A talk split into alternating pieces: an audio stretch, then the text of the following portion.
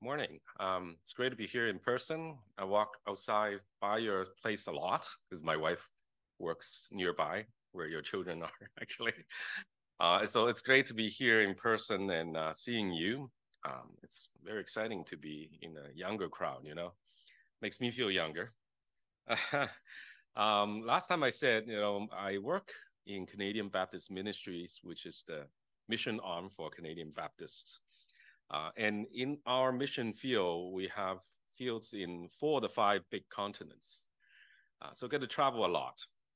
One of the places I get to go to is in Thailand. Uh, I don't know if you heard about the Golden Triangle. Uh, it's the convergence point uh, between Thailand, Myanmar, and Laos. And you can add in China if you want, but usually it's these three countries. And Golden Triangle is known for one thing, especially you know if you watch a lot of movies right? So it's all the drug trade okay? So you get to see that there's a, a poppy fields everywhere and that's really beautiful except they're made uh, opiums right? And when we go there and we visit our mission partners uh, which is a seminary but also many churches whose pastors are graduates from the seminaries. Uh, so we visit one church and they were telling us this story about a young boy from the mountains of Golden Triangle. So in the Golden Triangle area, if you live in the mountain, you are automatically a farmer. And they live in these uh, mountain tribes, usually about maybe 30 to 50 families. And their work is to plant. And mostly they plant opium, okay, or poppy seeds. And then their entire family life had to do with that. You know, you are farming, you farm it, and then uh, and then you have to make them into opium. It doesn't just become opium, right? So, so there is a drug uh, making trade, and usually that's inside the uh, um, caves in the mountains. They, they dig up those caves and they make them there.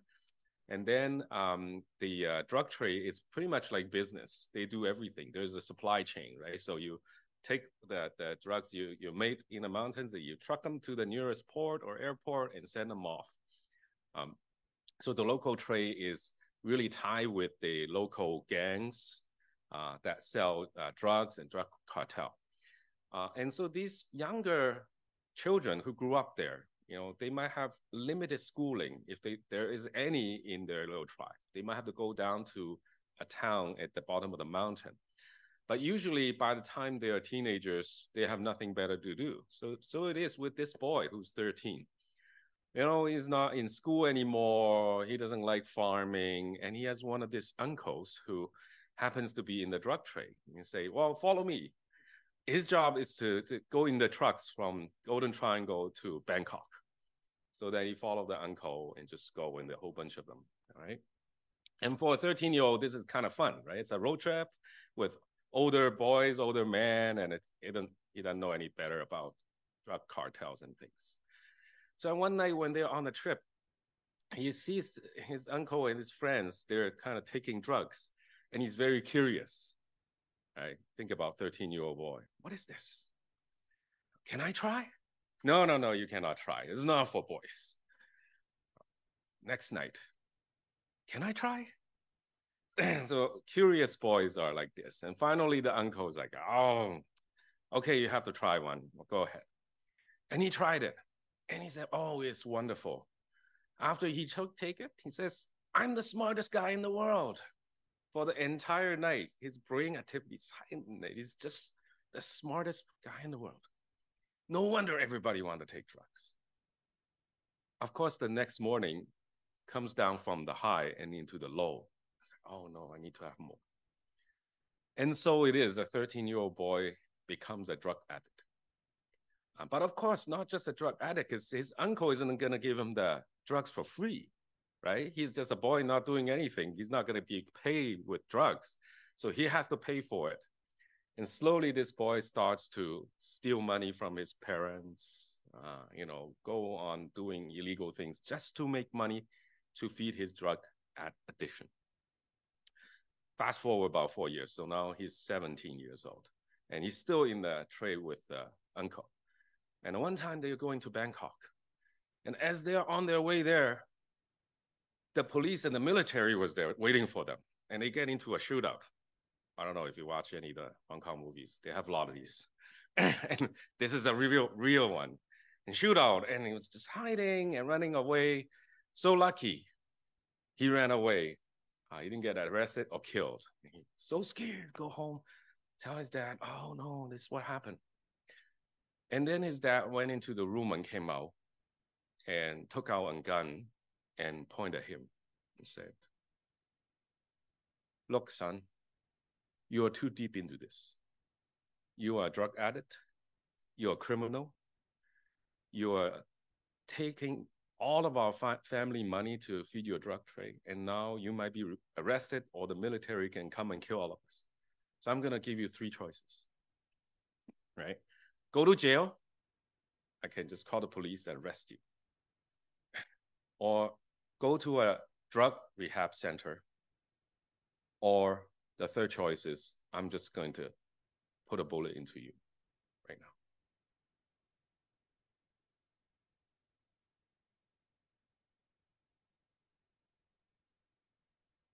I don't know if you remember if you're 13 or 17. Right?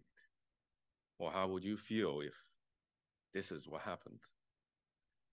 Um, and I always think hearing this story, it's a real story. It's like, what kind of world do we live in that this kind of things can happen? And a father, I'm sure he doesn't want to, but he's at the end of his ropes too, thinking, I don't know what to do with this son. And this son, who out of no fault of his own, became a drug addict and involved in the drug trade. And now he has this life and death um, kind of choice that he had to make at 17. Uh, I think sitting here in Toronto, it's easy for us to say a lot of things and we might suffer, but I don't know that we truly understand what the depth of suffering is possible in this world, right? Um, and that's why I said for us at CBM, our logo is we're going to embrace this broken world with word and deed, with the salvation of Jesus Christ. Um, it's hard for us to even say that oh, we're going to go and save everyone because we don't know how much they need saving, right? Um, but it is at least our responsibility as Christians to go and into the broken world and embrace it in a way that with the love of Jesus Christ uh, through what we say and also what we do. And this is our model. And last time we said we do this through a thing that's called integral mission. That is the whole church bringing the whole gospel to the whole world. Um, and talk a little bit more for, for Canadian Baptist Ministries, we focus on five main areas, five causes, if you will. For example, one would be build a church, obviously. You know, we have uh, church planting, we have evangelism, we have uh, seminary training for leaders, uh, we also have poverty. Okay, so there are a lot of poor people in the world. So we have agricultural projects that feed the poor, um, livelihood projects to help people to make a living. Number three, we have disaster relief. Uh, you know, there are a lot of disasters around the world, not only natural, but also uh, man-made, right? So for example, from last year to now, the Ukraine war, uh, we have Canadian Baptists total, we have contributed almost $2 million to that relief effort with the Global Baptists. And if you don't know, the Ukrainian Baptist Convention is the biggest Protestant uh, uh, uh, denomination in all of Ukraine. And they have been doing a lot of, lot of uh, relief work in their own country. Uh, so much so that World Vision and also the US Department of um, relief also contributes to, to them, and we contribute to them as well. Uh, number four is kids at risk. There are a lot of children who are at risk around the world. Uh, how can we help them? Uh, people like that 13 year old boy whom we talk about, you know, no more school, but into the drug trade. And lastly, we talk about justice. Justice is anything around the world where, you know, the justice God is not served. And how can we serve that? It could be in many uh, sense. It's about uh, equity among people. It's about, about uh, whether we have equity in terms of gender, ma- male and female equity, or if we have between race, ethnicity, and also we have peace building, all these things. That's what we do as uh, Canadian Baptist Ministries. A little bit of overview, but I don't want to overburden you. But the way we do things, we ask these three questions. Who? First question so many problems in the world. Who is responsible for transforming the local community? And Our answer will be, well, the local church, right? Because God put us in that place for a reason. We have to be the reason that that God's uh, God's hands and feet and make a difference. Last time, if you remember, we were talking about everybody is a missionary, right? Everybody here, everybody have to be a missionary. The local church. And secondly, how should we go about transforming these local communities? Then we say through uh, uh, um, integral mission, right? So word and deed, we, we we preach the gospel, but we also have to live out the gospel and and show people the love through it. Okay, so uh, and I'll talk a little bit more about this in my examples later. Mission work happen in everything, not just preaching. Of course, we have to preach and hand out tracts, but we need to do much more than that. And it, there's a way where, uh, by word and deed, the full cycle of mission, the salvation of Jesus Christ, could be handed over to people. And then the third question is, well, but what about if it's not our local community, right? If it's like Thailand, what does that have to do with Markham? Well, shouldn't the Thai church just help themselves? Of course. But for Canadians or Chinese Canadians, we still have a role, right? So the role for the outsiders will be we're there to assist, to partner with the local church to do their ministry. So I know that you have quite a bit of uh, connection with Panama, right? They have churches. Why do we need to go to Panama? Well, they might have churches, but God might also want outsiders to go and assist and help them to do their job, right? So this is how we do our, our job, which is to say, we don't do it alone, we do it through partnership with local churches. And we do it with integral mission. And we focus on building up the local church so that they can do the job of missions where they're at.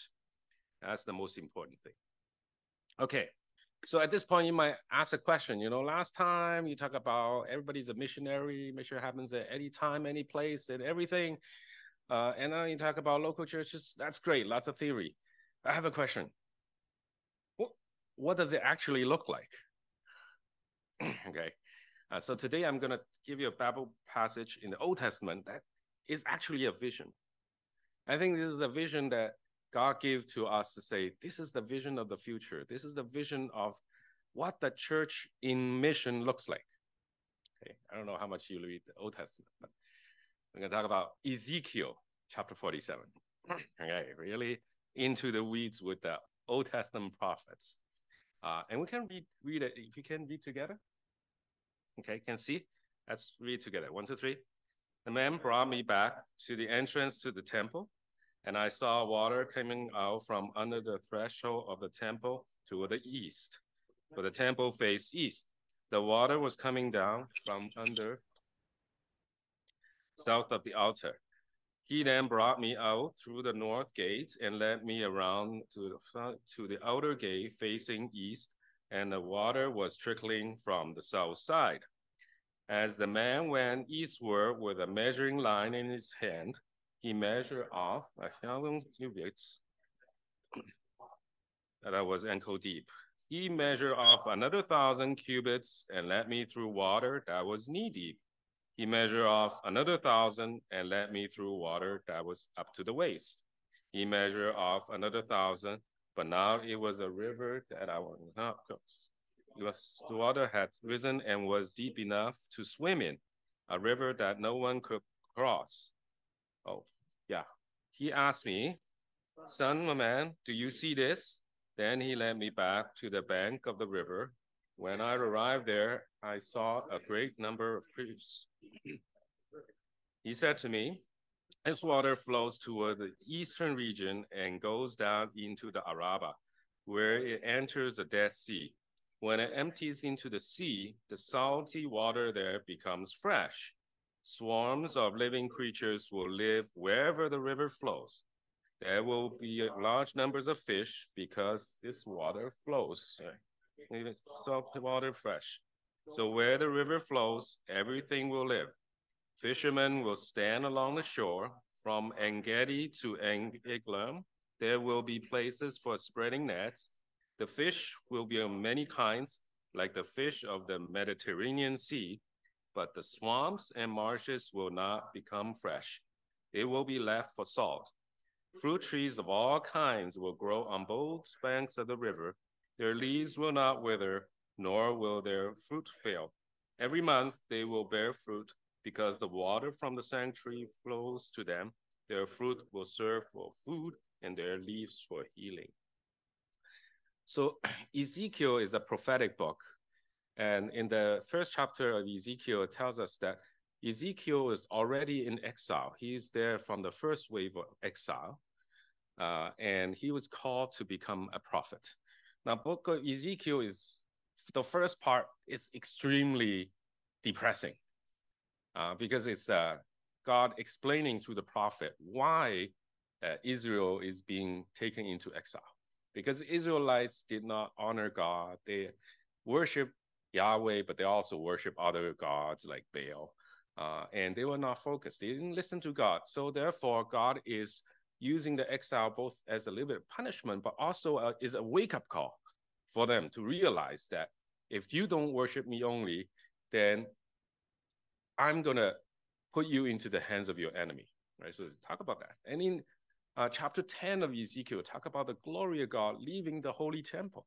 That's a big thing because, like God says, I don't live with you anymore. It's like I'm going to divorce you. Right. But of course, God never actually divorces Israel, right? But that's an imagery. When it gets to chapter 37 on, then it talks start talk about the future. Uh, and before that, it's an explanation of the past, of the present, why this is happening, because you have been unfaithful. But in the future, things will change, right? Chapter 37 on talk about the valley of the bones, the dry bones. These dry bones will gain their muscles and meat and they will live again. Uh, it's talk about a resurrection, I think a spiritual resurrection where, you know, we will be given a new heart, a new spirit. And then from chapter 40 on is a new temple will be built and where the, the glory of God will come back into this temple. Okay. So 40 to 47 is the new temple. After the temple is built and is shown to Ezekiel, it gets into four, chapter 47. So notice that this vision starts inside the temple. Somebody have made this nice drawing of the passage we just read. You wish I just told you you didn't have to read everything, right? okay, so from the top left, that's square. That's like the temple. Of course, I mean you've seen the blueprint, right? No walls. Mean, that's a temple. The vision starts inside the temple by the altar. Okay, and talk about there is a trickle of water that comes from the bottom of the altar, and it's going east. Uh, just for comparison's sake, east is where the door of the temple is. This is what it says in the chapter 47, right? It flows outside the door, and then it flows down because Jerusalem is kind of a uh, a city on the hill, right? So it's flowing down into the valley all the way into the Dead Sea. Okay? That side is the Dead Sea. And there are two figures on top, one with wings, you know, that's not a human being, right? That's the, the angel of the Lord who is leading Ezekiel by the hands to go through this experience. So this is a little bit about that experience. First of all, I think this is the vision for the church because it's talking about a future, in this future, this river flows from the bottom of the altar. And we know the altar is now is a, um, uh, a prefiguring of Jesus Christ dying on the cross. He is the Lamb of God who is being sacrificed on the altar, and with his blood we are saved, right? So on the altar, lamb, the lamb died, and therefore we start to have new life. And in John chapter 10, and Jesus has said, you know, each of us who claim to be his followers, we will have this river of living water inside of us, and that signifies the Holy Spirit. Right? So when this water is growing, that means everybody who become a Christian who has the Holy Spirit, we form this little trickle of water, and it's going to flow out. In the beginning, there's not that many people who believe, so the trickle of water is just a little bit. But as this river flows, it becomes deeper, right? The image says, you know, angel says, walk over, and Ezekiel walks over. Oh, it's at the ankle. Oh, it's nothing. It's just a little rain like yesterday? And then it's uh, walks next time it's uh, at the knee, and then it's at the waist, and then he has to swim. So this river builds up into a big river.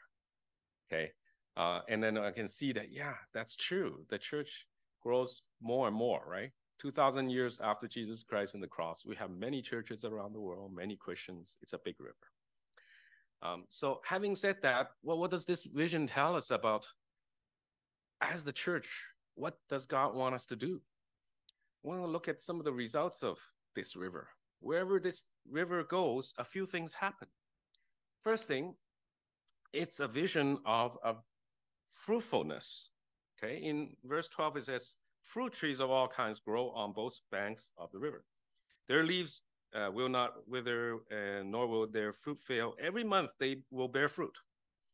I don't know, this is Canada, right? Some of you have houses. I live in condos. I don't have any trees. Anybody live in, in, a, in a house that you have a garden, you have trees? Yes. Some of you grow fruit. Anybody's fruit trees growing fruit every month? No, no, that's not normal, is it? No, that's that's exactly the point. This is not normal. This is a because of the power of the Holy Spirit, right? That these trees can bear fruit every month.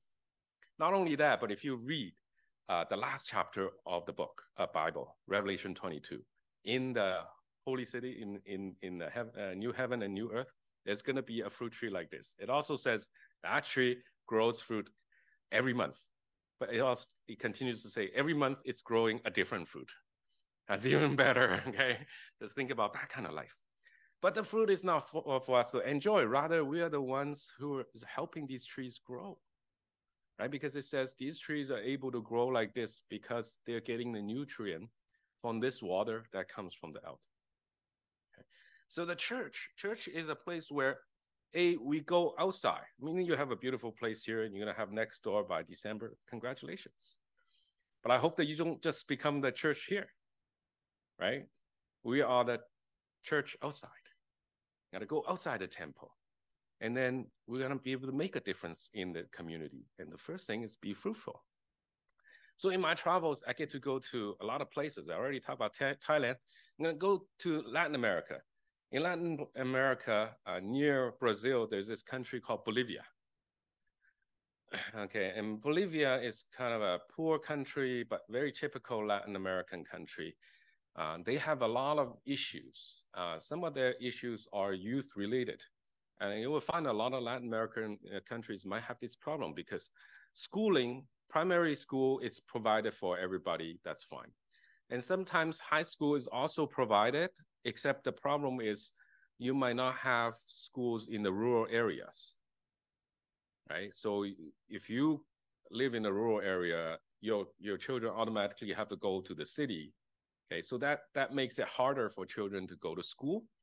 And then there are a lot of uh, migrant workers who migrate from the rural area to the cities, much like like in China. Mean, you hear that a lot, right? So similar. So their children don't go to regular schools, and a lot of children drop out of school after they are 12 or 13. Okay.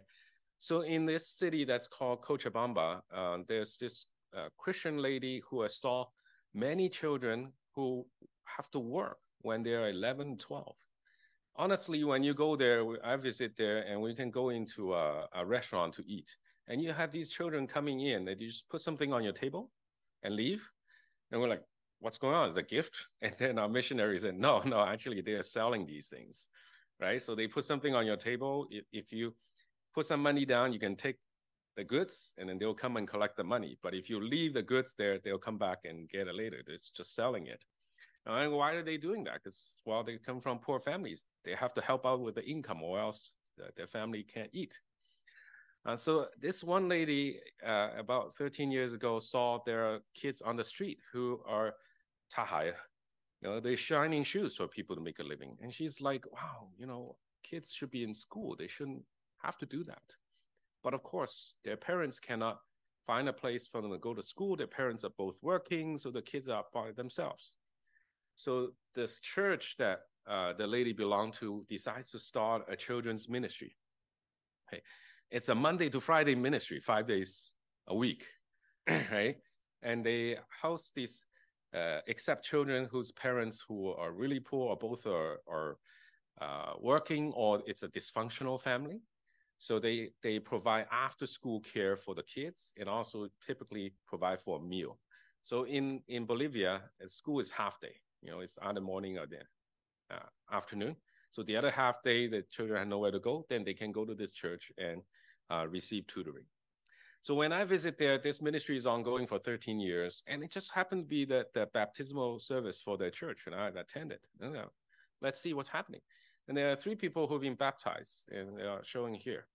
Uh, first of all, this uh, girl of 17 years here on the lower left-hand side, the second one, the taller one, uh, she uh, is a Bailan. She's 17. She's part of this, uh, they call Jireh Children's Services. She had been there since she's 13. Um, her parents, for one reason or another, cannot have her stay home, so put her with uh, her grandmother, who is illiterate. She can't read, right? So a 13 year old stay home with grandmother, but grandmother couldn't help her do very much. And then someone told the grandmother, "Oh, you know that church over there? They have this service. You can have your granddaughter." So uh, they put her there, and she went to this Jireh service. Um, and then, as she was there for four years, she says, "For the first time, not only can I have a safe environment and study and have food, but also see these Christian workers. Uh, all the kids call them aunt, aunties and uncles." and they love us like a family. It's like I've never felt family like I felt here. Uh, so she is curious about Christianity. She go to Bible study, and then she become a Christian. She want to be baptized. And the second one is the slightly older young woman to the left, which is Betsy. Betsy is not a student here. She's actually a teacher.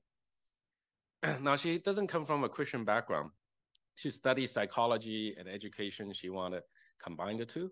So as she was studying university, she came to Jireh Ministry to be an intern psychologist. So, and after one year, she decided to stay and and become a full-time worker.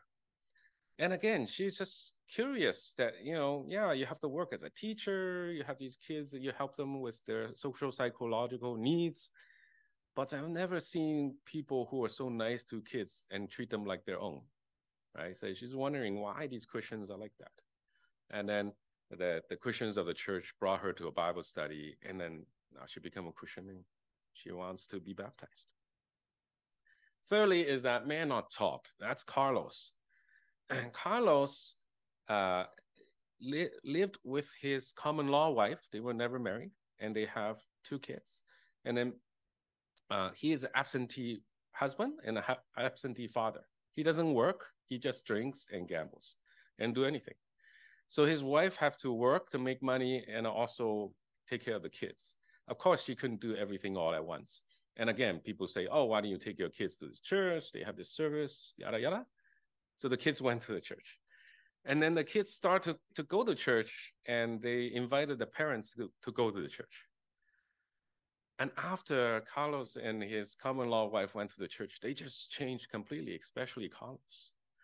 He accepted Christ, and he realized how a terrible husband and father he has been. So he has said, I'm going to make it right. So the first thing he did was officially get married to his wife.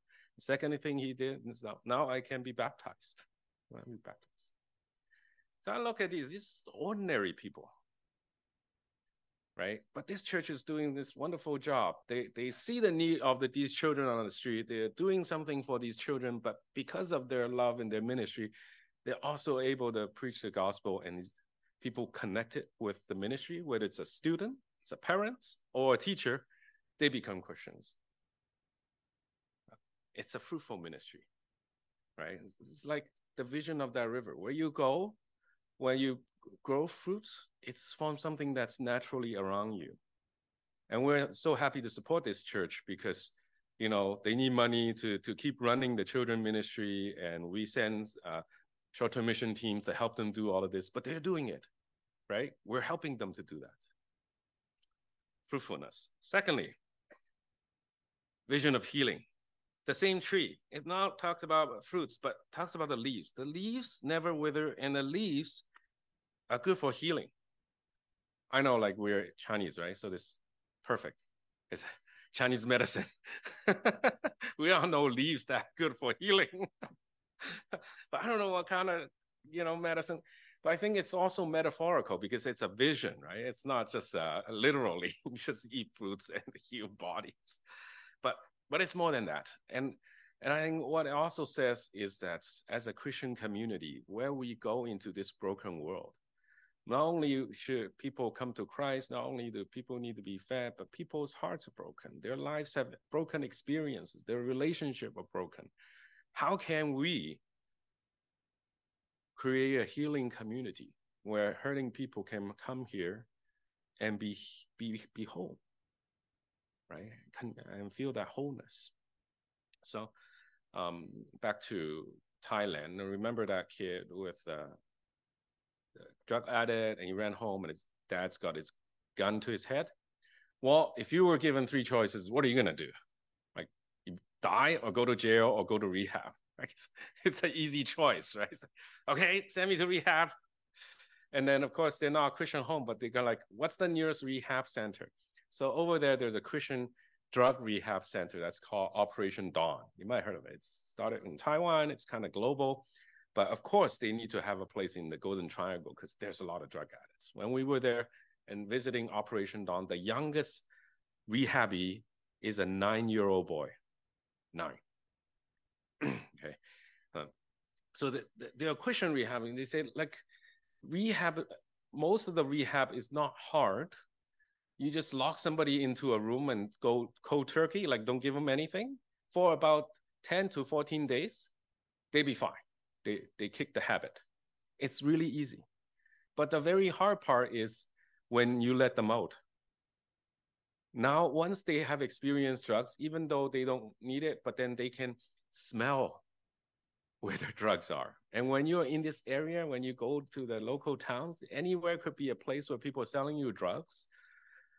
It's in unavoidable that you are a repeat drug addict offender right? So they say there's no way to actually cure you forever except for the gospel.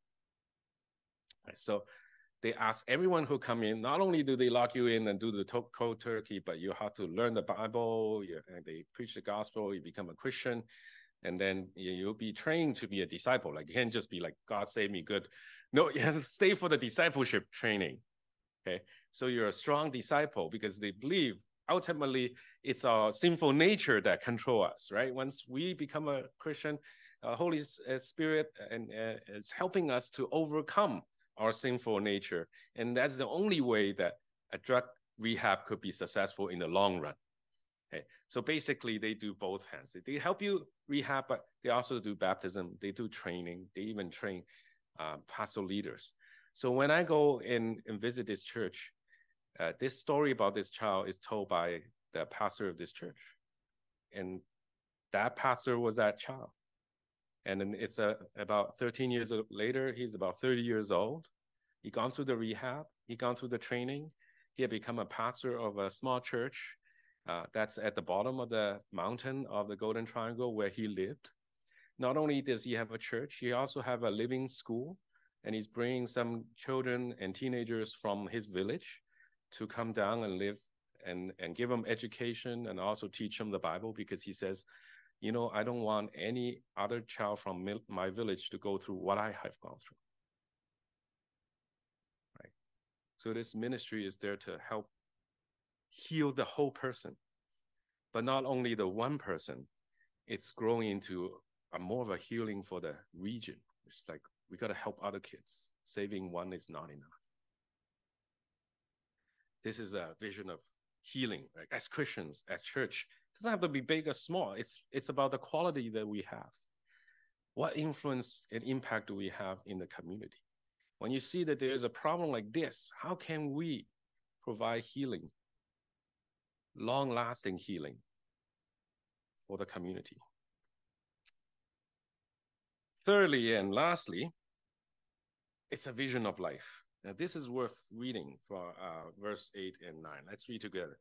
He said to me, This water flows towards the eastern region and goes down into the Arabah, where it enters the Dead Sea. When it empties into the sea, the salty water there becomes fresh. Swarms of living creatures will live wherever the river flows. There will be large numbers of fish because this water flows there and makes the salt water fresh. So where the river flows, everything will live. This is a kind of wonderful but also crazy vision, right? The water from this river goes into the Dead Sea.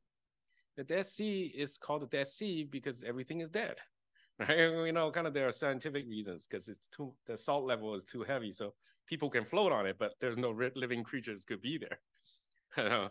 um, anyone of you want to go to Israel trip and just experience that?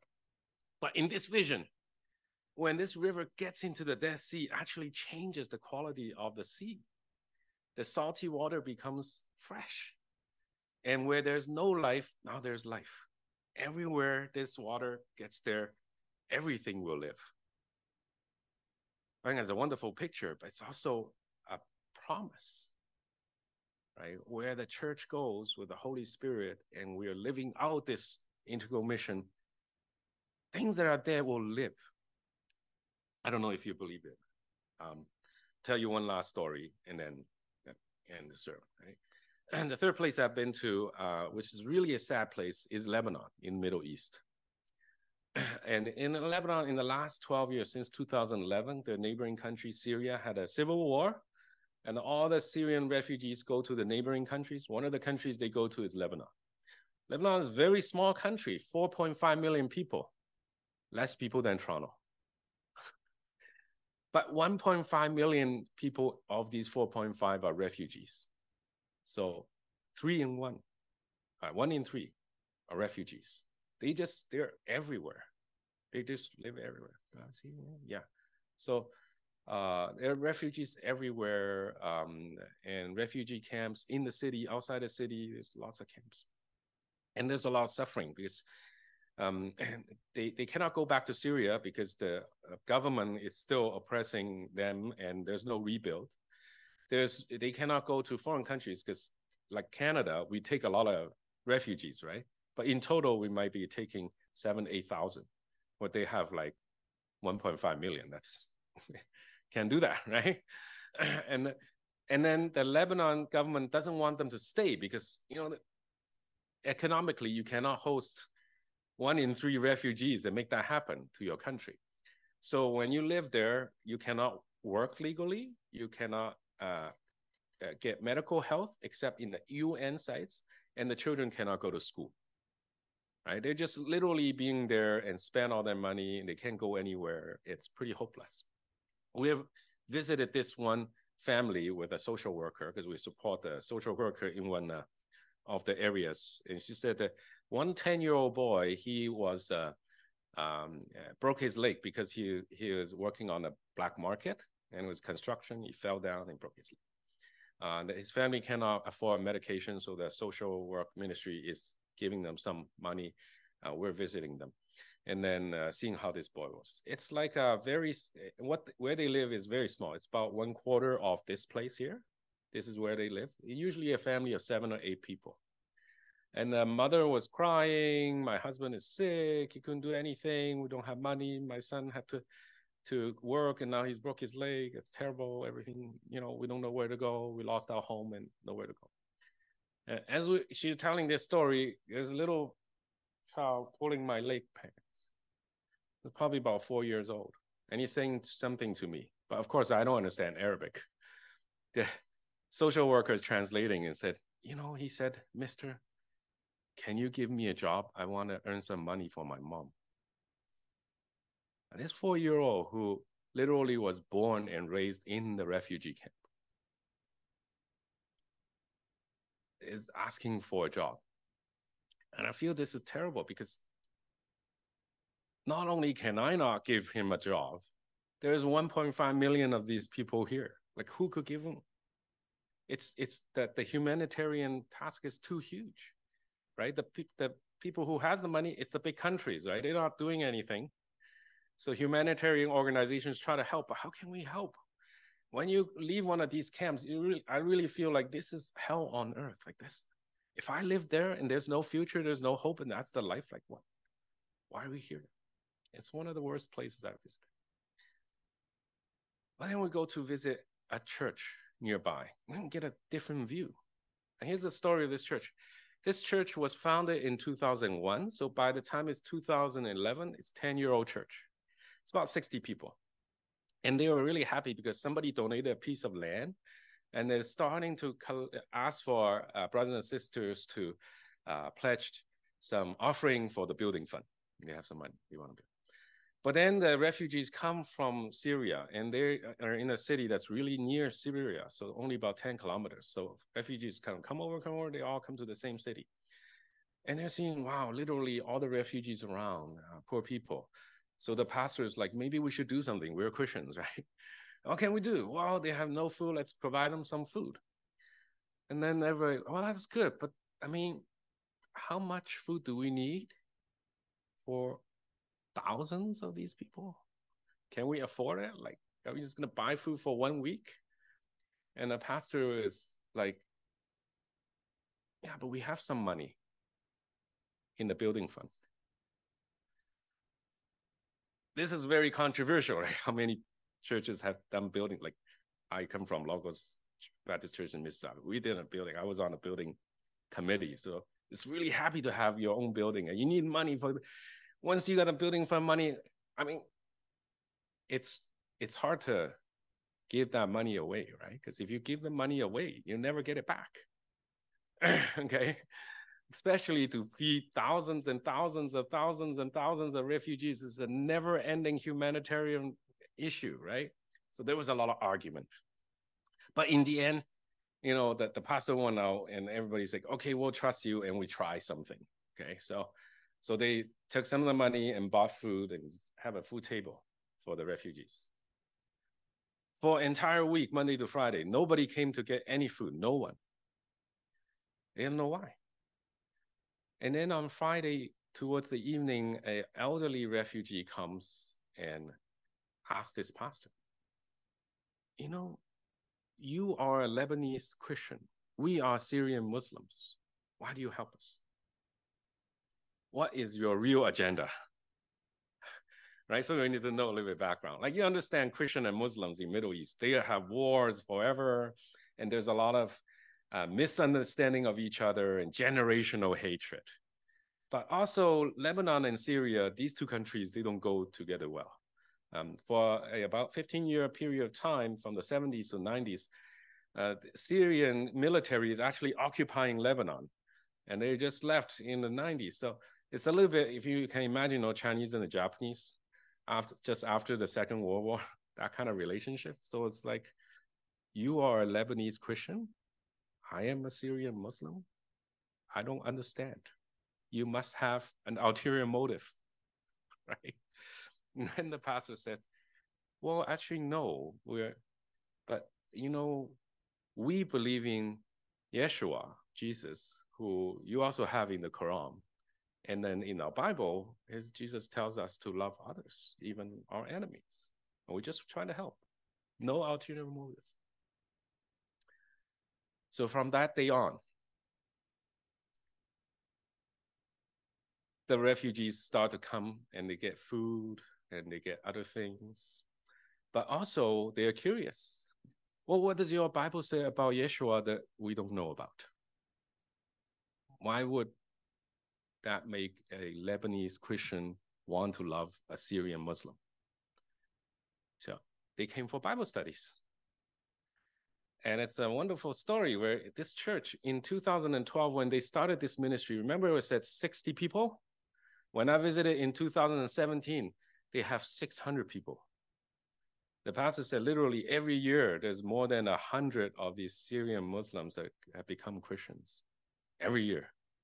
Not only that, but they are involved in ministry. They train these Muslim, former Muslims to become small group leaders. They have 40 some small groups, a lot of them led by these refugees themselves in their own uh, refugee camps so they can uh, teach their friends and family. But the refugees themselves also want to be involved in refugee ministry because they're sitting around doing nothing, right? And they're grateful for Christians' help, but they say, we could do some things too. Sometimes we think of refugees, they're just poor and helpless. Well, not necessarily, because a lot of the refugees have their own professions as well. So this church now only has a, a church. It also now has a school. So refugees become teachers to teach their own children. It has a very big kitchen where they make food for the children. It has a medical clinic where the refugee doctors come to serve. They they have a, a, a, pharmacy where the pharmacists are refugees. They also have a laundromat. Yes, you know you need to do laundry, right? Think about refugee ministry, laundry. They have all these services. I say I never. I've been a pastor for quite a while. I've never seen a church that has so many services, and it's all ran by people they have helped before, people who are now Christians who want to do this.